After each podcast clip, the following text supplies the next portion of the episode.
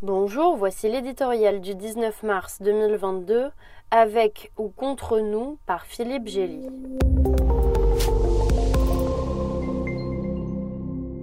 La Russie écrase l'Ukraine sous les bombes et les Occidentaux assomment la Russie de sanctions. Tel est le conflit asymétrique dans lequel est plongé le monde depuis que Vladimir Poutine a envahi l'Ukraine.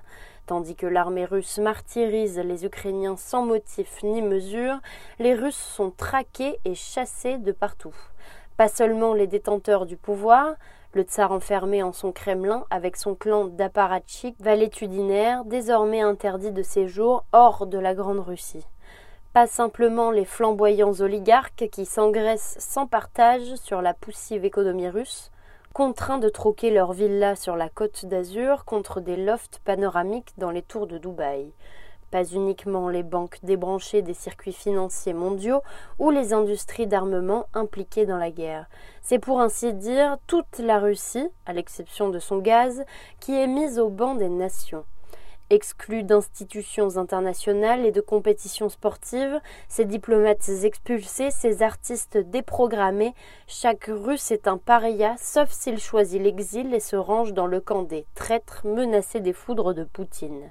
De la guerre froide au 11 septembre, on a déjà vu le monde se fracturer sur le clivage avec ou contre nous. Aujourd'hui, cette logique procède au faible espoir des Occidentaux d'arrêter la guerre sans faire la guerre, comme l'a théorisé Emmanuel Macron. L'agression inique de l'Ukraine doit avoir un prix capable de ramener le fauteur de guerre à la raison mais il faut veiller à ce que celui-ci ne soit pas si élevé qu'il devienne l'élément déclencheur d'une escalade.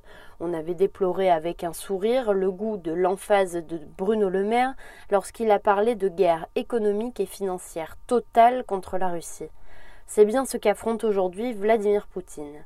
Mérité, certes, mais la nature même des sanctions invite à ménager une voie de sortie à celui qu'elle vise.